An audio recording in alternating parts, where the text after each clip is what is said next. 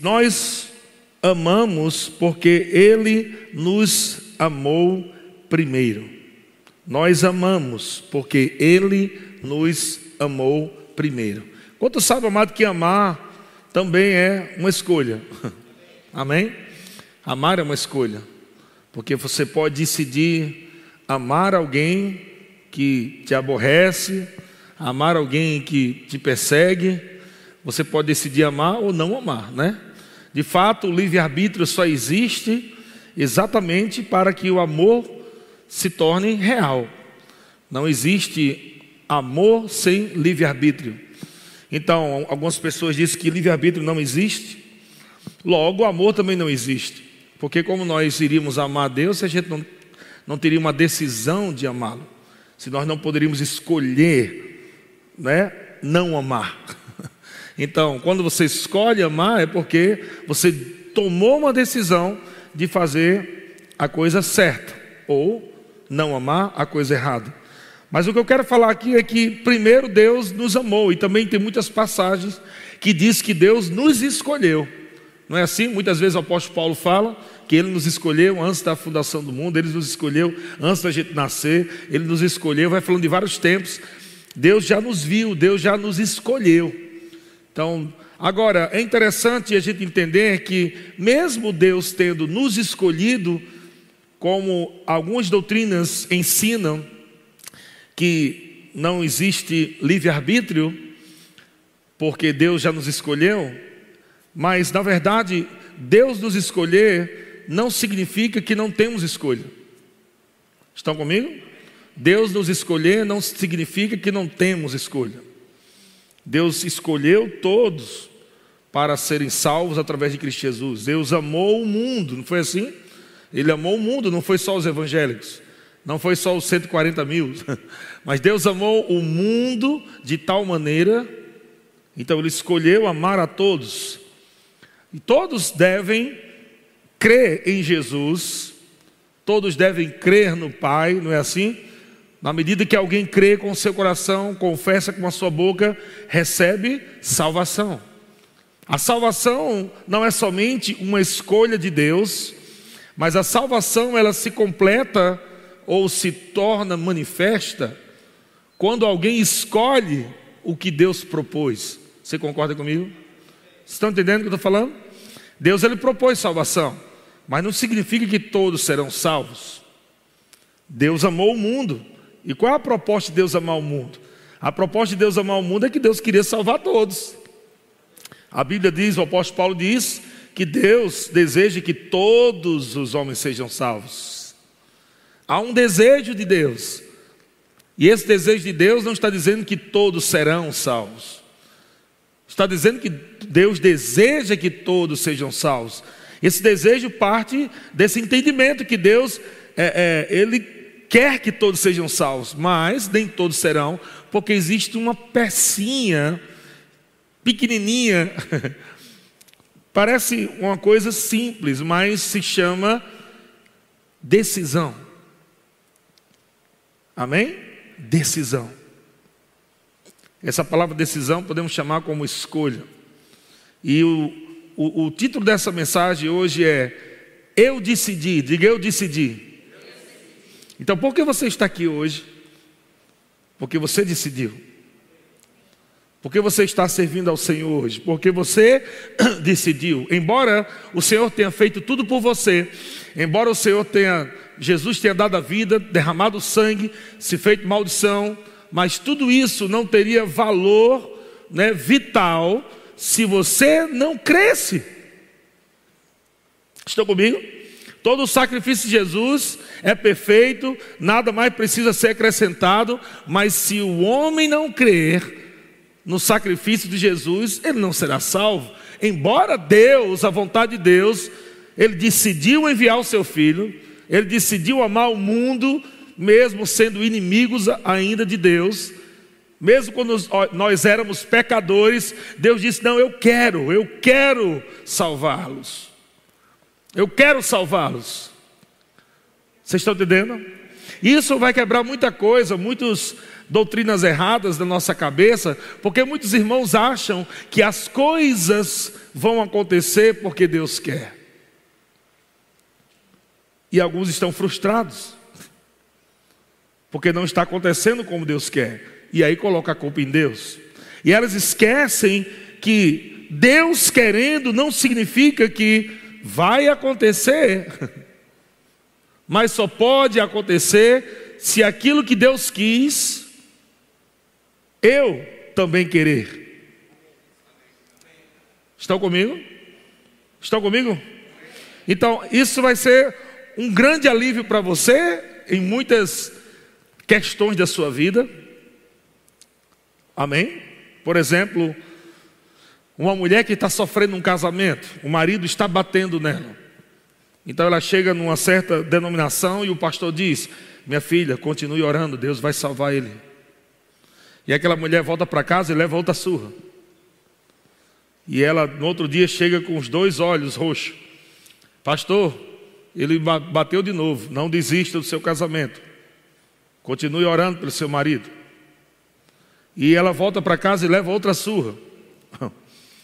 E, ela, e, e um certo dia, aquela irmã não volta mais para a igreja.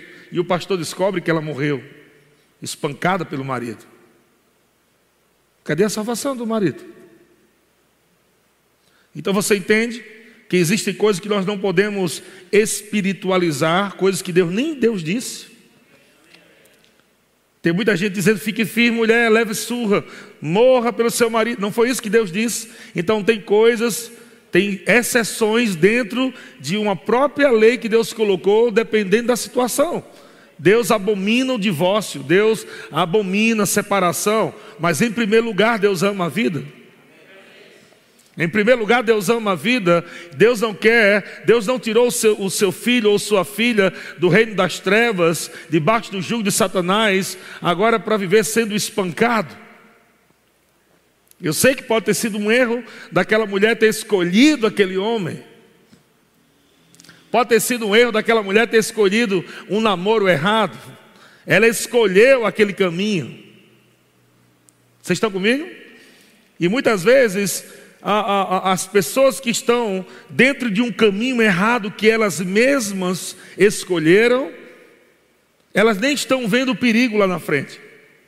Você concorda? Muitas vezes você está vendo, ela não está vendo, a gente está falando, e ela sempre diz: Não, eu sei o que eu estou fazendo. E lá na frente a coisa estoura. Então, quando a coisa explode, é caco de problema para tudo que é lado. E aquela pessoa agora volta arrependida e pede oração para que Deus pegue todos aqueles cacos em um dia e resolva o seu problema. E aí entra outra frustração, porque agora o processo de restauração é um processo. Amém? É um processo. E agora a pessoa que achava que estava dentro de um caminho que ela escolheu, um caminho de sucesso, ela descobre lá na frente que não era um caminho de sucesso, mas um caminho de fracasso. E ela se arrepende e volta, escolhas erradas que elas fizeram, Deus continua lá, amém? Amoroso, bom em todo tempo, restaurador, curador, abençoador, ele continua lá do mesmo jeito, mas aquela pessoa vai ter que, a partir desse ponto agora, o primeiro é, ela vai ter que decidir se arrepender, ela vai ter que decidir é, mudar de direção. Ela vai ter que decidir agora ficar firme naqueles princípios que ela desconsiderou por decidir andar num caminho errado. Vocês estão entendendo? Ela, disse, ela desconsiderou princípios de Deus e disse: Não, não, não quero, quero esse. E agora ela vai ter que tomar uma decisão de, de voltar para esse caminho e decidir: Eu agora preciso fazer isso. Eu já sei que eu quebrei a cara não fazendo isso. Mas você viu que esse quebrar a cara, você viu que esse problema não foi um problema que Deus criou? Estão comigo? Não foi o problema que Deus criou. E Deus não tinha esse projeto. Deus não tinha dito, não, ela vai passar, ele vai passar por esse problema para que aprenda na vida, para que fique mais forte na fé. Desde o começo, Deus já estabeleceu, ele já nos amou, ele já deu a vida. Ele já deu a palavra, já está lá, os princípios estão lá. Todo aquele que crê na palavra de Deus, amado, vai provar vida, é simples assim. Mas porque alguns cristãos estão provando, amado, de coisas ruins, muitas vezes, na maioria das vezes, não estou falando de perseguição, isso é um outro assunto, estou falando de coisas erradas mesmo, estou falando de problemas. Pessoas acabam até morrendo cedo, porque fizeram escolhas erradas. Elas decidiram andar fora do caminho. Elas decidiram não congregar. Elas decidiram não ir para o culto, decidiram não dizimar, decidiram não ofertar. Elas decidiram. Porque ainda que o diabo tenha influência sobre alguém, ele não pode ter acesso ao livre-arbítrio da pessoa, porque se nem Deus tem, o diabo também não tem. Você está comigo, irmão? Se Deus ele não pode manipular alguém de uma forma onde aquela pessoa, mesmo sem querer, eu não queria, Deus está me forçando, ah, meu corpo está indo. Deus não pode fazer isso? A boca de alguém não pode falar algo que ela não queira? Não, não, não vou, não, não vou falar. E sai falando, não tem como, é uma decisão. Então as pessoas estão colhendo o que elas estão plantando, seja por palavras, ações, são decisões. E eu comecei dizendo que Deus nos amou, primeiro, isso já resolve muita coisa. Que o nosso problema não é Deus, nunca será. Amém?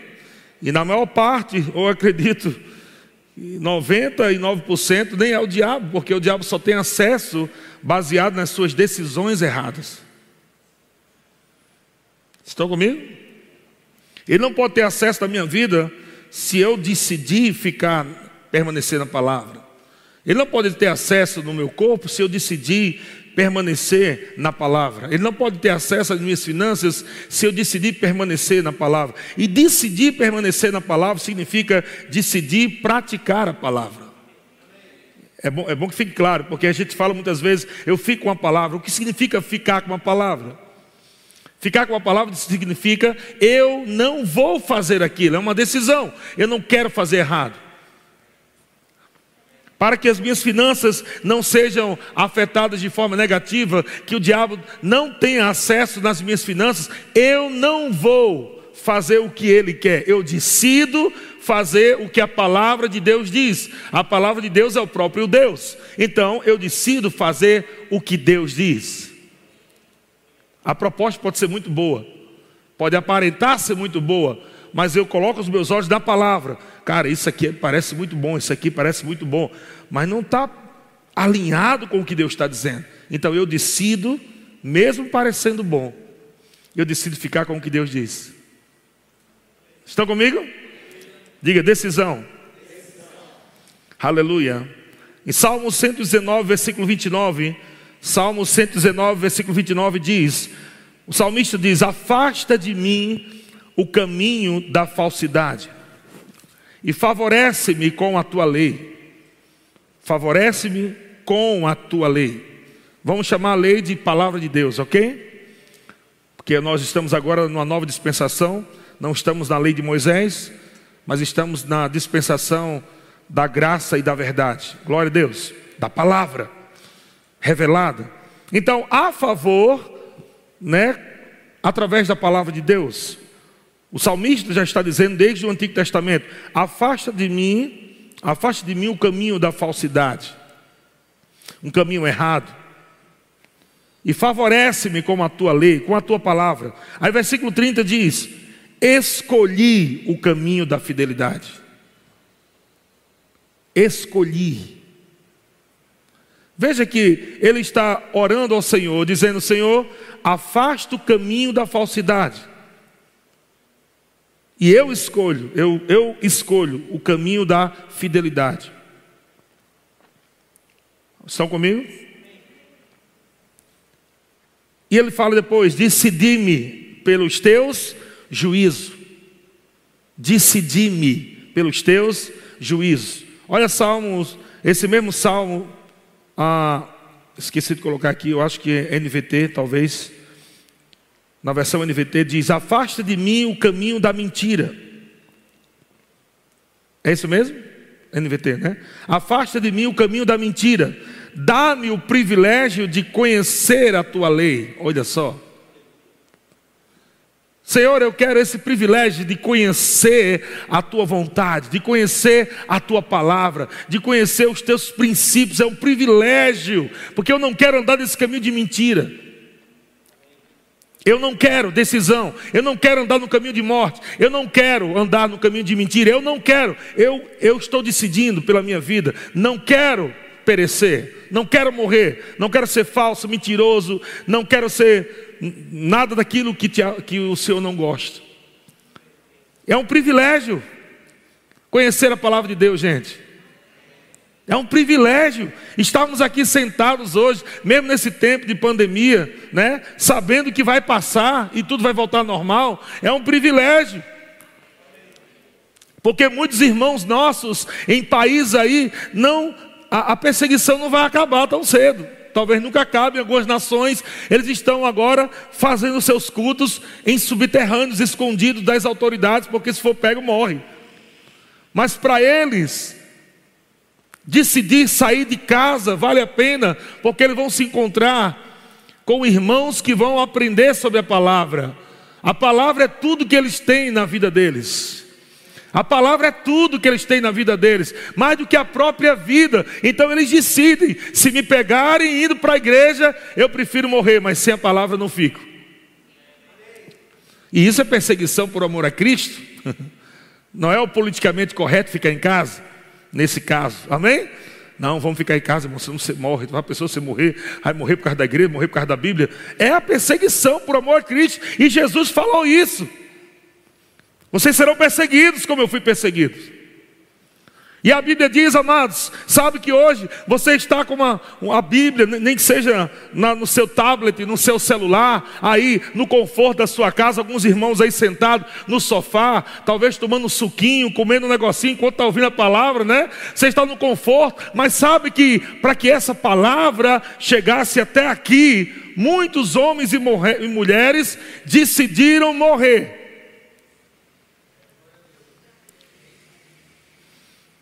para que o evangelho continuasse.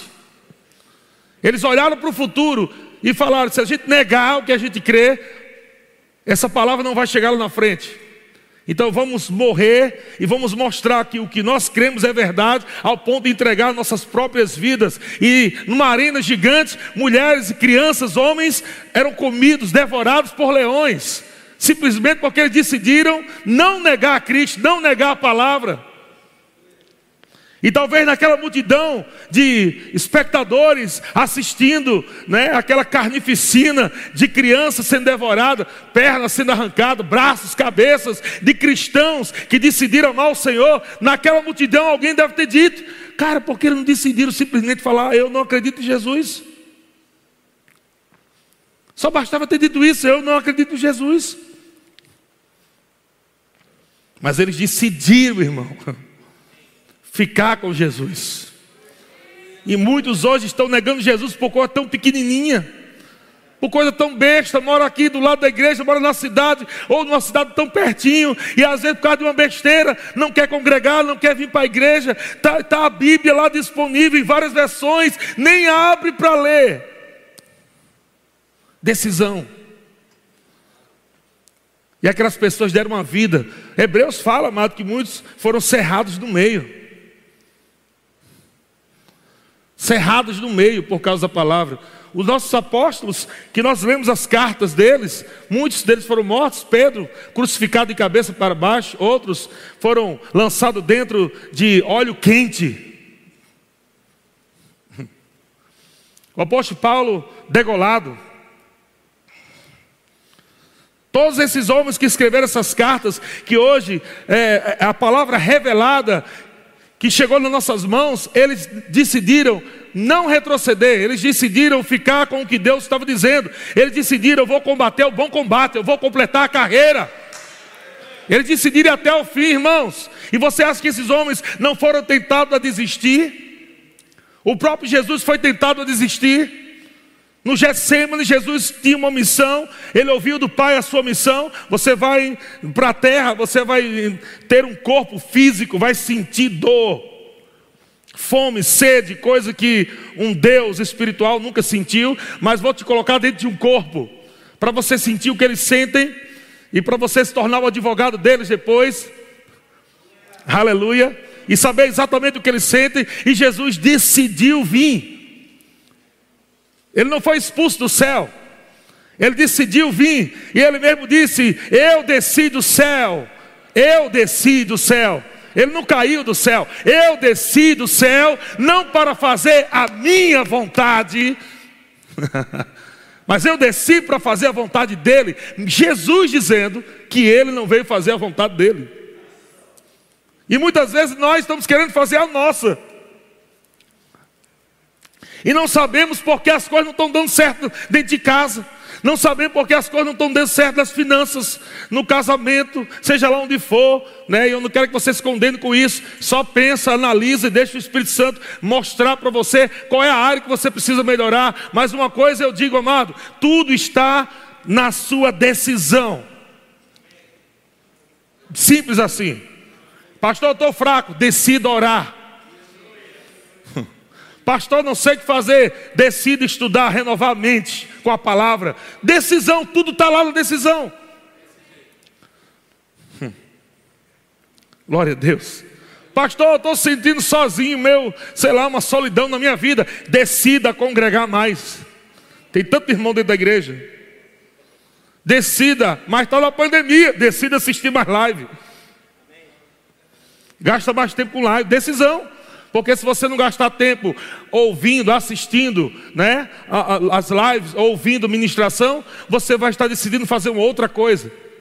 E essa outra coisa que você decidiu fazer pode ser mais veneno para aquilo que você quer ficar livre. Está comigo, não é verdade? Ah, mas não estou com vontade de ler a Bíblia. Nada contra é, assistir seriado, eu assisto também, eu gosto bastante, mas não pode ficar acima da palavra, irmão. Não pode ficar acima da palavra. E as coisas começam a dar errado. Deus não é ocupado, nem Satanás é ocupado, porque uma brecha foi dada, uma porta foi aberta. O apóstolo Paulo diz: não dê lugar ao diabo, até para dar lugar ao diabo é uma decisão. Eu decido dar ou não.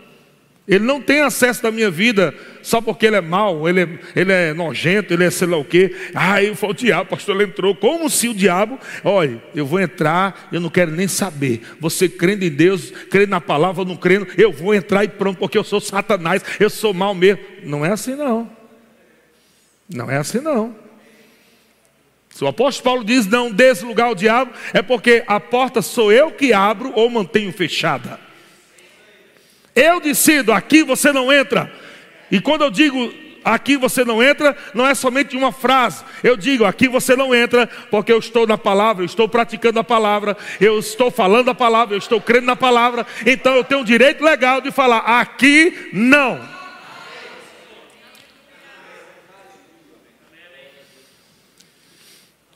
Aleluia. Agora,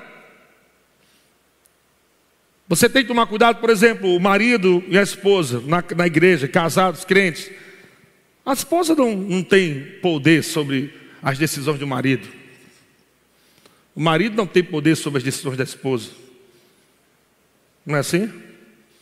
Falando de dois filhos de Deus, casados, crentes, nascidos de novo. Mesmo sendo nascido de novo. O marido diz: Ah, vá, não vou não. A mulher vai fazer o que agora? Ah, então eu vou ficar contigo, meu amor. Então são dois lascados, era só um, agora são dois.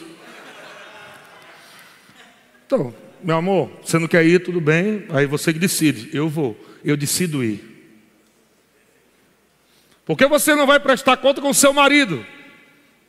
Você não vai estar um dia diante de Jesus, você e ele sentado. E, ó oh, Jesus, eu só não fui porque ele Jesus vai dizer: Ele nem está aqui, é eu e você só. Por que você não foi? Não, porque meu marido, ele não está aqui não, eu vou conversar com ele depois. Você não foi por quê? Eu te dei o poder de decidir de fazer o certo. Então vamos parar de dar desculpa, gente. Tem muita gente dando desculpa. Tem muita mulher se aproveitando, né? Da preguiça espiritual do marido. E dizendo que é amor. Marido preguiçoso não congrega, não ora, não faz nada. E não, pastor, não estou indo porque eu estou junto com ele. Vai junto para o buraco. Também.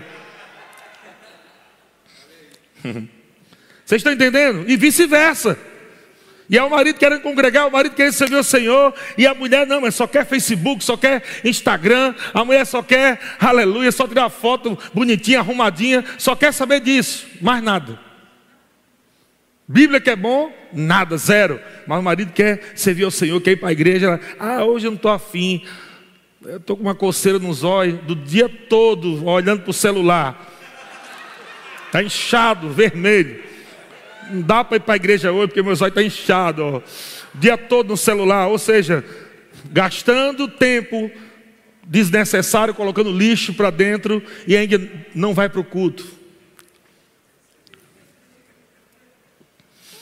Decisão, gente, é simples demais. Quando as coisas começaram a dar muito errado na tua vida, eu estou falando na tua vida, pessoal. Porque envolve outros problemas agora, por exemplo, Gabriel Hoje está com 21 anos, né? Hoje ele é adulto, agora ele vai tomar suas decisões. Decidiu casar. Escolheu Thaís. Thaís decidiu casar com Gabriel. Veja, são decisões. Eu não tenho nada a ver com isso. É por isso que quando o casal vem depois, né? O casal, espero que isso não aconteça, porque aqui o tratamento é, é, é hardcore, hardcore. Mas quando o casal casa, tá tudo bonitinho. Depois passa uns meses, aí me procura, pastor, porque ele. Ei, peraí. Não fale mal de alguém que você escolheu. Não tem nada a ver com isso. Não foi eu que escolhi, nem Deus. E algumas irmãs até acham que foi Satanás que escolheu. É porque Satanás colocou esse homem na minha vida. Não, você escolheu. E aí está o problema, muitas pessoas ficam esquecendo dessas coisas. Porque quando está tudo bem, foi Deus que me deu. Quando está tudo mal, foi Satanás. Pastor, Deus me deu essa mulher, mulher de Deus, uma benção. Vou casar, pastor. Deus me deu essa mulher, uma benção, maravilha. Aí passam os meses, pastor, eu descobri foi Deus, não, foi Satanás. Mas não foi nenhum nem outro. Você tem que avaliar as coisas, saber se vai estar crendo na mesma coisa. Tem gente querendo casar com a menina só porque ela é bonita, só porque tem um corpinho legal, mas uma mente parece um arroz.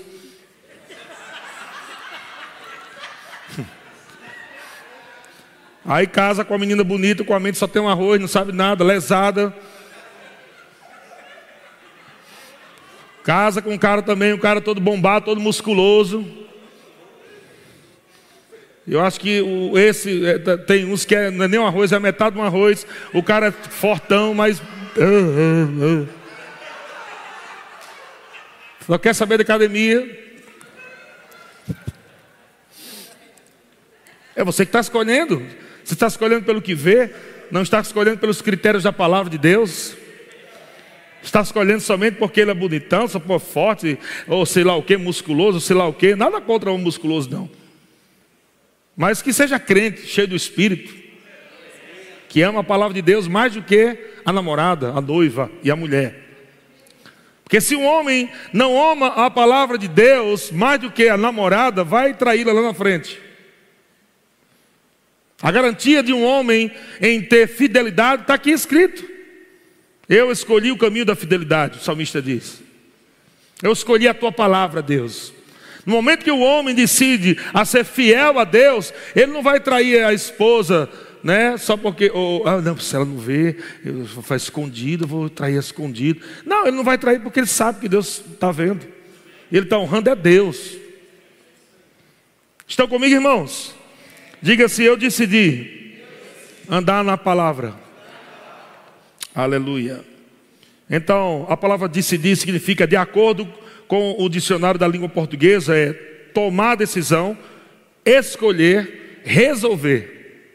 E eu coloquei o resolver por último de propósito. O cara está com um problema na vida. O que, é que tem que fazer? Resolva. Como é que resolve? Toma uma decisão, rápido. Ah, é porque está tão difícil, pastor, está tão complicado, uma briga lá em casa tão grande. Isso é, beleza, amém. E aí, vai fazer o quê? É, porque então, vim aqui para saber o que, é que eu vou fazer. Espera aí, calma.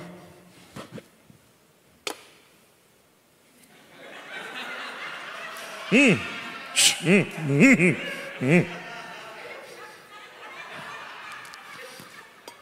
Está confundindo pastor com cartomante?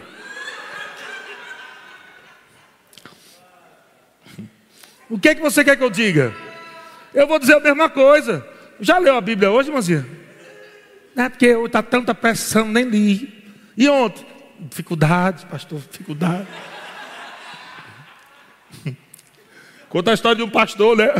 O pastor foi na casa da irmã jantar, de um casal da igreja. O pastor foi lá. Aí tá, chegou. Aí jantou aquela coisa e tal. Aí quando terminou, o pastor foi embora. Aí a dona da casa percebeu que um garfo desapareceu. Aí disse: Meu amor, tu viu que o garfo desapareceu? Eu disse: Garfo?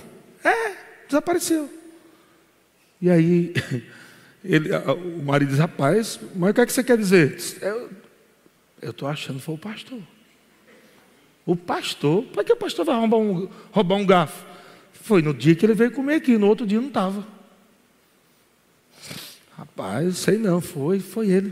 Tenho certeza. Tenho certeza que foi o pastor. Aí, um ano depois, aquele irmão convidou de novo o pastor para ir na casa dele. Pastor, vamos lá. Aí, quando estão na mesa lá, a irmã tem coragem e diz: é, Pastor, só uma perguntazinha. O senhor por acaso levou um garfo? Na última vez, no ano passado, o senhor veio aqui, ele disse: Não, irmão, coloquei dentro da sua Bíblia.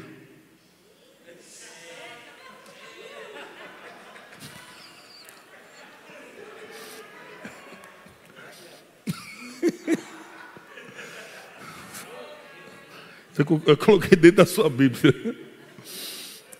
Sabe que pessoas estão assim, irmãos, julgando as outras, mas nunca chegam perto da palavra, não se alimentam, não renovam a mente, não decidem se encher da palavra, mas é rápido demais para julgar. Elas estão sempre dizendo, não, foi ela, não foi, tu vai ver, eu tenho certeza. Faz um ano que não pega na Bíblia. aleluia ou aleluia? Deuteronômio capítulo 30, versículo 19, diz assim: Deuteronômio 30, 19: Os céus e a terra tomo hoje por testemunha contra ti, que te propus. Olha só o que, é que Deus faz, gente. Deus nos, Deus nos propôs em Cristo Jesus. É propôs ou propôs? Propôs, né? Propôs em Cristo Jesus. Estou aqui com o meu, aleluia, corretor gramatical online, Luciano.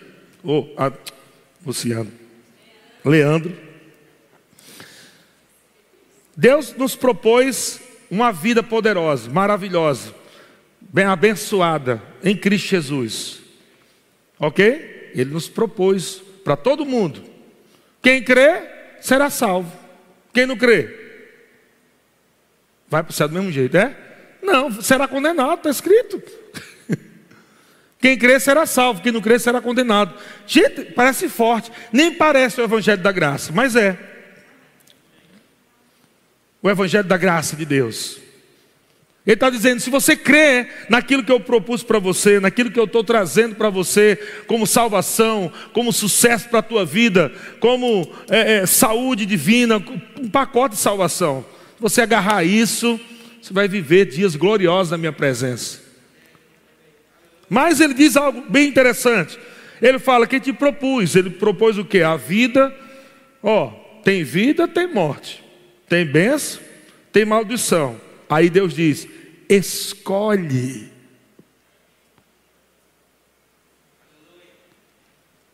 Escolhe, pois a vida. Deus ainda dá um, ainda sopra. A vida. É porque ele não pode manipular a pessoa, mas ele fica, entendeu? e o cabo, é o quê? E Deus,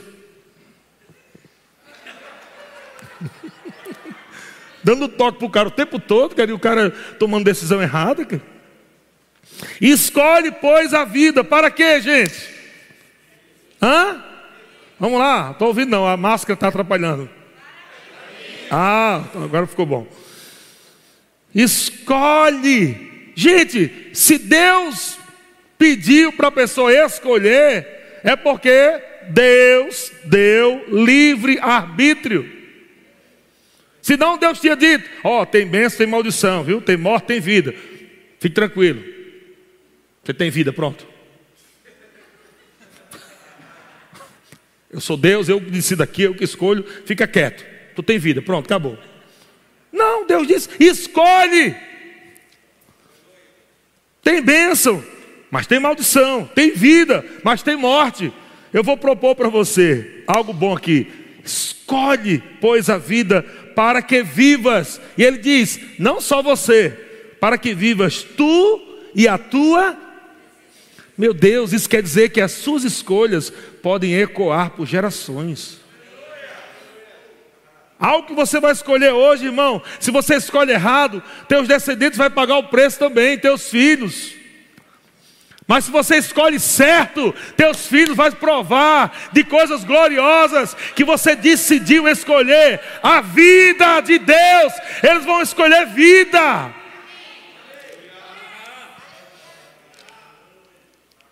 E é por isso que todo dia eu acordo dizendo: Senhor, a carne nunca, eu sei que a minha carne nunca será curada, só no céu.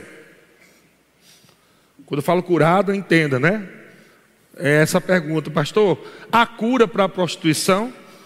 Há cura para o ciúme? Há cura para a inveja? Há cura para a glutonaria? Não há cura. O que há é você crescer espiritualmente e o seu homem interior cada vez se tornar mais forte ao ponto de decidir andar no fruto. Mas a carne continua lá com o mesmo desejo. Quer dizer que no começo da minha vida com Cristo, minha carne estava gostando muito de pecar. Mas porque eu fui crescendo espiritualmente, minha carne não quer pecar mais. Não, não é isso. É porque o seu homem interior está no controle agora. Ele está crescendo. A sua carne continua querendo pecar. Mas você está, está crescendo no espírito e agora você está com mais força, dizendo: não quero, isso é errado. Eu não quero me prostituir. E a que você não mente só um pouquinho? Não quero. Porque isso não agrada a Deus. Mas você não já mentiu tanto? Eu menti, mas agora eu escolhi não mentir mais. O apóstolo Paulo diz: aquele que mentia, não minta mais, é uma decisão. Não precisa fazer cura interior, não precisa fazer quebra de maldição, regressão, vai lá no ventre da tua mãe. Não, ele diz: ei, aquele que mentia, decida a partir de hoje, não minto mais. Acabou. Está esperando o quê? Um anjo descer do céu, uma bola de fogo, com um vaso de alabastro bem grande, para derramar na tua cabeça um óleo, uma unção de. Meu Deus, ai, ai, ai, ai. Hum, hum, hum. Aí a mulher do marido chega perto dele, a mulher, meu amor, vem cá. Não estou sentindo mais nada, Deus me curou, não sinto mais vontade de fazer mais nada. Nunca vai acontecer isso, irmão. Nunca. Até Jesus, a Bíblia diz que ele foi tentado em todas as coisas.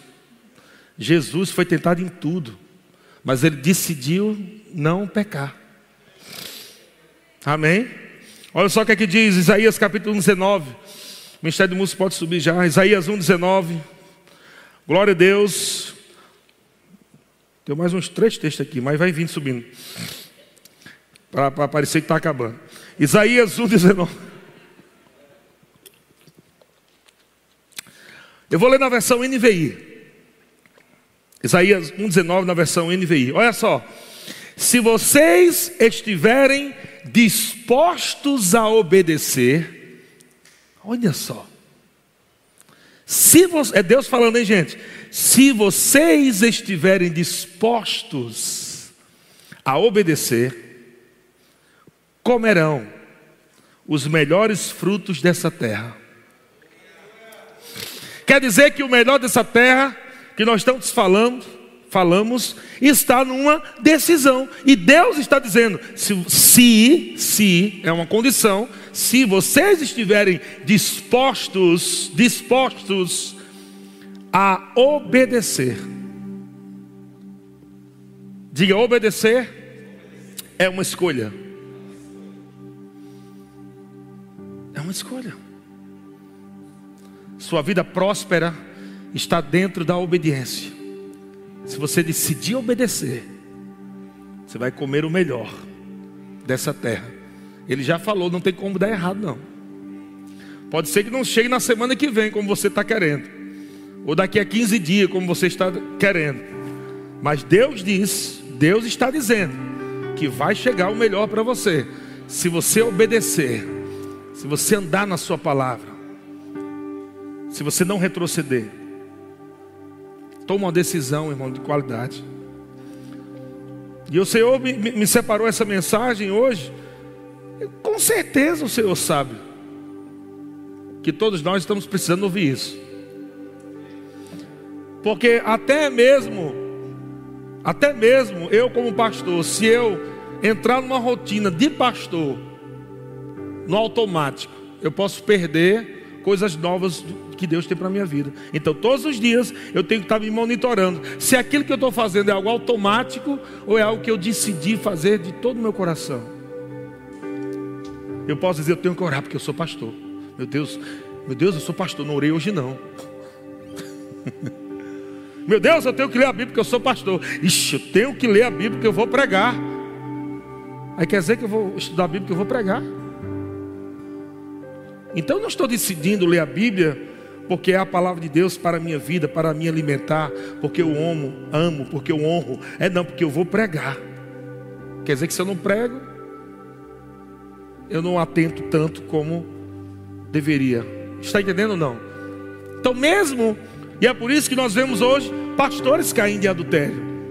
É por isso que nós vemos hoje pastores roubando igreja, porque eles fazem o trabalho, não é, do ministro, o trabalho do, do pastor, mas estão, não estão se mantendo naquela decisão que os trouxe até ali, aquela decisão de de orar, de se consagrar, de buscar, de amar a palavra todos os dias, e ter tempo com o Senhor, de avaliar o coração, de, de não fazer nada errado, não, não quero fazer, não quero fazer. E você começa a fazer no automático, e daqui a pouco esse automático, né? Vim para a igreja, abre a igreja, faz o culto, prega, canta. Daqui a pouco se mistura com as velhas práticas. E agora é o pastor fazendo coisas para a igreja, mas misturado com as práticas do passado. Começa a mentir, começa a tirar dinheiro da igreja, começa a, a falar com a irmãzinha lá. O pastor é casado, mas a irmãzinha, e pai, pega falando, e vai, e vai quebrando todos os princípios. E daqui a pouco, camarada, e o diabo, ele é craque e dá corda para você, e ele é muito paciente, porque ele prefere ver uma grande queda do que uma queda pequenininha. Então ele vai deixando você ir bem, não está nada acontecendo, está tudo normal, aleluia, ninguém está vendo, está tudo bem, mas ele vai deixando, ele vai deixando, até que você pega uma certa fama, um certo nome, até que você pega uma proporção maior na tua vida, no teu ministério, e quando você pensa que está tudo bem lá em cima, ele vem dar uma rasteira. Nós temos visto isso. Por quê? Porque é possível, amado, você hoje está começando bem, e daqui a alguns anos terminar mal. Por não estar tomando decisões diárias de se manter na integridade da palavra de Deus, de ajustar seu caráter, é possível. E Deus está trazendo essa mensagem para você hoje, para que você não simplesmente né, se acomode com o que está acontecendo ao seu redor, né, naturalmente falando. Não aceite algumas coisas na tua casa como se fosse natural. Ah, o menino não quer ler a Bíblia. É, é normal, é normal essa geração. essa geração só quer saber de, de, de internet. É normal, é a geração nova. Não, você está se acostumando com o erro. Não é normal. É anormal. Vocês estão comigo, irmãos? Não é normal. E aí nós vemos uma passagem aqui maravilhosa e ao mesmo tempo pesada, né? Samuel dizendo assim para Saul, 1 Samuel 15, 22. Porém, Samuel disse: Tem porventura o Senhor tanto prazer em holocaustos e sacrifícios? Preste atenção. Pode ser que você esteja fiel no culto, né? Pode ser que você venha na escala, toque. Pode ser que você está sempre servindo, sempre ali. Mas Deus está vendo isso só como holocaustos e sacrifícios. Só holocaustos e sacrifício. Você está sacrificando, está fazendo, está fazendo, está fazendo. Mas Deus está vendo a tua vida no secreto. E como está a tua vida no secreto? Quando ninguém está vendo. Quando só está você ali. Como está a tua vida ali, irmão? É ali que Deus está avaliando a tua vida. É ali que Deus está pesando o teu espírito. É ali que Deus está pesando o teu coração. É quando você está fora, no teu trabalho, na rua, dentro de um carro, dentro de um ônibus, em casa. É nesses momentos que você tem que tomar as melhores decisões da sua vida. É nesse momento que propostas aparecem no trabalho, erradas propostas e coisas indecentes aparecem na sua casa, você sozinho no seu quarto. É nesses momentos que você tem que tomar a decisão e escolher e dizer: Eu não quero isso. Eu não quero essas coisas que me afastem da glória de Deus, da unção de Deus, do caráter de Deus. Eu não quero isso para a minha vida. Estão comigo, irmãos? E aí, Samuel diz: tem porventura o Senhor tanto prazer em holocaustos e sacrifícios, quanto ao quanto em que se obedeça a sua palavra? Obedeça a sua palavra. Jesus também disse: Porque vocês me chamam de Senhor, Senhor, se vocês não fazem o que eu vos mando? Porque vocês estão cantando, eu te amo, Senhor, eu entrego a minha vida, mas no dia a dia vocês não fazem o que a minha palavra diz que tem que ser feita. Porque vocês estão cantando e chorando canções de entrega, canção de rendição, mas no dia a dia vocês não estão praticando a minha palavra, é a mesma coisa. Deus está dizendo através de Samuel aqui para Saul. Você acha que eu tenho prazer nos teus holocaustos e sacrifícios? Se você não está nem obedecendo a minha palavra, se eu digo a você vá congregar e você diz não estou afim hoje. Se eu digo a você sirva na igreja e você diz eu não quero mais servir, não estou afim. Se eu digo a você entregue seus dízimos, eu quero liberar algo poderoso e você, meu Deus, você tem que entender, não dá, estamos numa pandemia, você não está obedecendo a palavra e você quer comer o melhor dessa terra.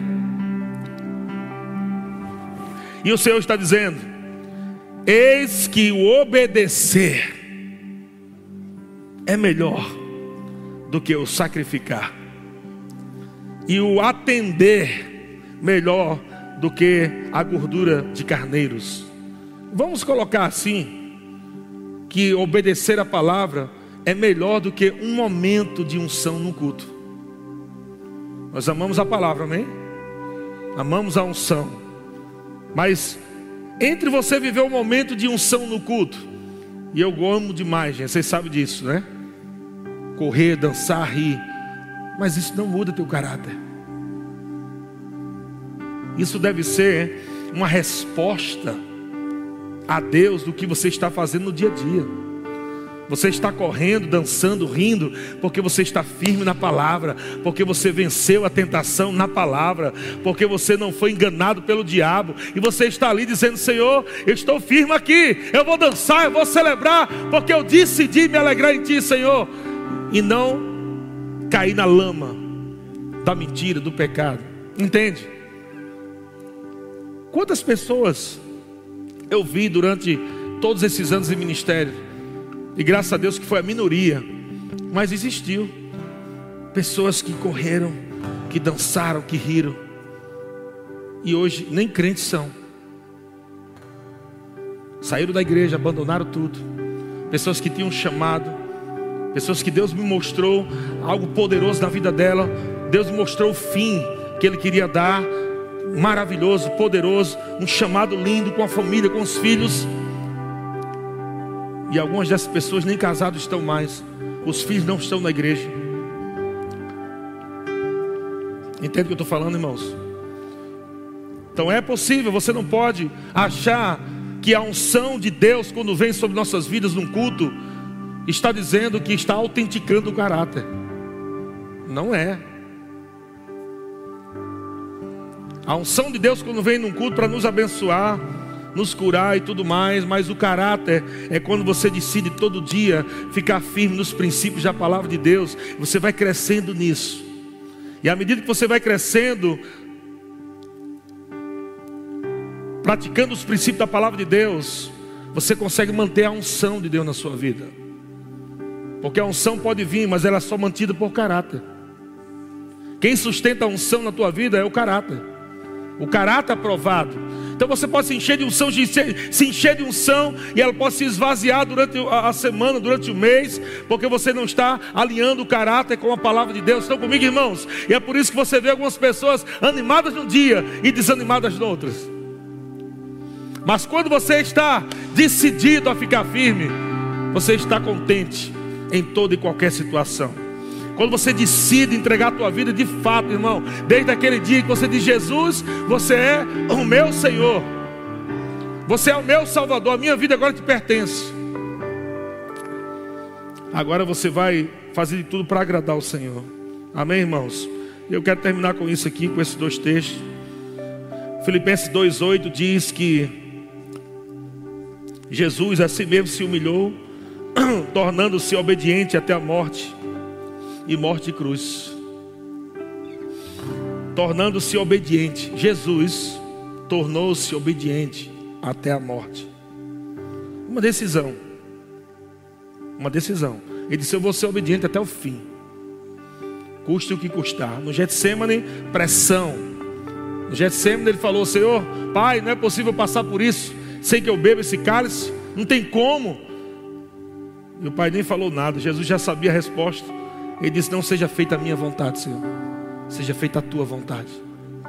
É para passar, eu vou passar. Eu vou cumprir tudo aquilo que o Senhor tem para que confiou a mim. E Marcos capítulo 8, versículo 34. Marcos 8, 34 diz: Então, convocando a multidão e juntamente os seus discípulos, disse-lhes: Se alguém quer vir após mim, a si mesmo se negue, tome a sua cruz e siga-me. 35. Quem quiser, quem quiser, decisão, quem quiser, pois, salvar a sua vida, perdê-la. Não, eu decido ficar com a minha vida eu decido ficar com os meus planos, os meus projetos. Não, Deus, isso aí que você tem para mim é muito complicado, muito difícil. Não, deixa eu ficar com os meus sonhos mesmo, os meus planos, os meus projetos. Jesus disse: Ok, você decidiu isso, vai perder a sua vida. Mas quem perde a vida por causa de mim e do Evangelho, salva-la. Quando você diz, Pai, a minha vida foi entregue a Jesus. Eu entreguei a minha vida a Jesus. Agora não sou mais eu quem vivo, mas Ele vive em mim. E agora a vida, a vida que eu vivo pela fé, eu vivo agora no Filho de Deus. Obrigado, Pai. Eu não vou vivendo fazendo minhas vontades, meus desejos carnais. Pai, eu não, sou, não nasci de novo para fazer a minha vontade, mas eu nasci de novo para fazer a vontade daquele que me recriou, daquele que me deu a nova vida, aquele que me deu a nova natureza, aquele que tem planos para mim, aquele que me amou quando eu ainda era pecador e ele me chamou das trevas para a sua maravilhosa luz. Meu irmão, você vai esperar quanto tempo aí, irmão? A tomar uma decisão, sentado nesse sofá. Quanto tempo você vai esperar para decidir entregar a tua vida totalmente ao Senhor? Quantas desculpas você vai dar para fazer aquilo que o Senhor confiou às suas mãos? Quantas? Enquanto tua vida está passando, enquanto as coisas não estão acontecendo, você continua com as mesmas desculpas. Ah, está difícil, está longe, eu não consigo. Irmão, você vai ter uma boa oportunidade. No próximo final de semana, nós estaremos abrindo aqui para mais gente vir. Então você pode decidir ser rápido e dizer: rapaz, final semana eu quero estar lá. Não pode estar todos, mas aqueles que já decidiram crescer querem aproveitar todas as suas as oportunidades que Deus vai colocar diante delas. Seja um guloso espiritual, gente. Seja um guloso espiritual. Nem, nem, nem questione tudo aquilo que o pastor disser. Irmão, tenho algo para você me ajudar aqui. Beleza? Depois você pensa. Não fica pensando, vou ver se dá, vou ver se consigo. Não faça assim, irmão. Beleza, pastor, conta comigo. Depois você se programa, arruma, dá um jeito, melhora aí e vai fazendo. Amém?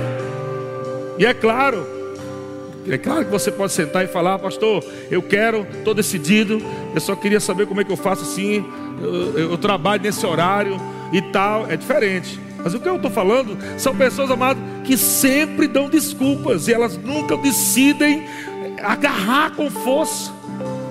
Nós temos aí a igreja de Caçapava começando. Olha só que oportunidade maravilhosa de pessoas decidirem agora pegar firme com o João e Kate, com o pastor João e Kate. Olha só que oportunidade maravilhosa de cara, vamos pegar junto, vamos fazer isso acontecer, vamos divulgar, vamos espalhar, vamos correr atrás. Aleluia, vamos crescer junto. Estamos abrindo em Tremembé. Glória a Deus. Cadê o povo de Tremembé? Quem está aqui, quem está aí? Tremembé continua no plano de Deus de ser alcançado por essa palavra da fé, pelo poder de Deus, pela unção do Espírito. Mas Deus está procurando, cadê aqueles que vão decidir trilhar o caminho da fidelidade, trilhar o caminho da vida? Aqueles que vão dizer: Pai, estou aqui, eu me consagro, eu me rendo, eu estou pronto, Senhor, para entregar não só a minha vida, mas meu dinheiro, minha família, tudo que o Senhor pedir é seu. Eu quero plantar no reino, Senhor. Eu decido fazer o melhor. Eu decido te servir com todas as forças do meu coração. Eu quero que os meus filhos olhem para mim e digam: Eu quero ser igual meu pai. Eu quero ser igual minha mãe. Ele é o homem de Deus. É uma mulher de Deus. Minha referência de Deus. Amado, é tão lindo você ouvir isso e você vai ouvir se você tomar decisões certas. Onde pessoas vão olhar para você e vão dizer: Olha, eu não tenho nem palavras para dizer o que eu queria dizer, mas eu quero te agradecer. E você vai dizer: Por quê? Porque eu venho observando a sua vida. Eu venho observando a sua vida. E a sua vida tem me afetado. O seu jeito de servir me inspira. Sua maneira de falar de Deus me inspira. Tem intensidade, tem verdade. Sua persistência, sua fidelidade me inspira. Agora imagina os teus filhos, irmão, vendo você todo dia. Aleluia. Fica firme. Fica firme. Fica firme. Continue. Eu quero encerrar com isso aqui. Aleluia. Filho pródigo disse para o pai: Pai, me dê tudo que é direito meu, que eu estou indo embora. E o pai não falou nada, entregou tudo. E ele foi, porque o pai sabia que ele não tinha poder sobre o livre-arbítrio do seu filho. Eu vou embora. Ele foi. Aquele jovem sai, quebra a cara, chega num, num estágio complicado lá embaixo. Mas quando ele está lá embaixo, bem perto né, da lama, onde os porcos estavam lá comendo aquelas comidas, ele lembrou que tinha um pai bom, um pai que deu exemplo, um pai que sempre ensinou no caminho da verdade. Por que eu estou falando isso? Porque talvez algumas pessoas podem dizer, pastor, como é que eu fiz tudo certinho a minha vida toda? E agora o meu filho decide errar. Mas continue fazendo certo. Porque ele vai lembrar que você continua andando na palavra. E a única saída que ele vai encontrar lá na frente é voltar para casa. E foi o que aconteceu. Foi o que aconteceu com aquele jovem. Ele disse: Rapaz, meu pai é tão bom. Meu pai dá tanta comida boa para os empregados, eu aqui querendo comer essas comidas aí nojento. eu vou voltar para casa. Eu vou perguntar se o meu pai não quer que eu seja pelo menos um empregado dele. Aleluia. E como os filhos vão voltar para casa? Alguns filhos de pais aí que estão me assistindo, como eles vão voltar? Tua vida tua vida na palavra.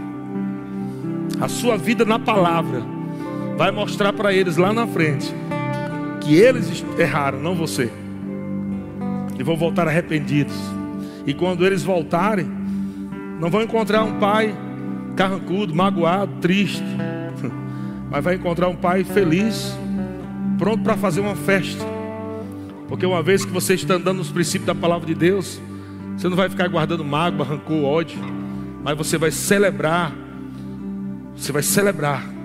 Aleluia. Com momentos aonde filhos se arrependem. Você vai celebrar a vida. Vai celebrar o arrependimento. Vai celebrar o retorno, o recomeço. Vocês estão comigo, irmãos? Aleluia. Porque você decidiu continuar firme no Senhor. Então eu vejo no meu coração muito forte trazer isso para vocês nessa noite. Decida ficar firme na palavra.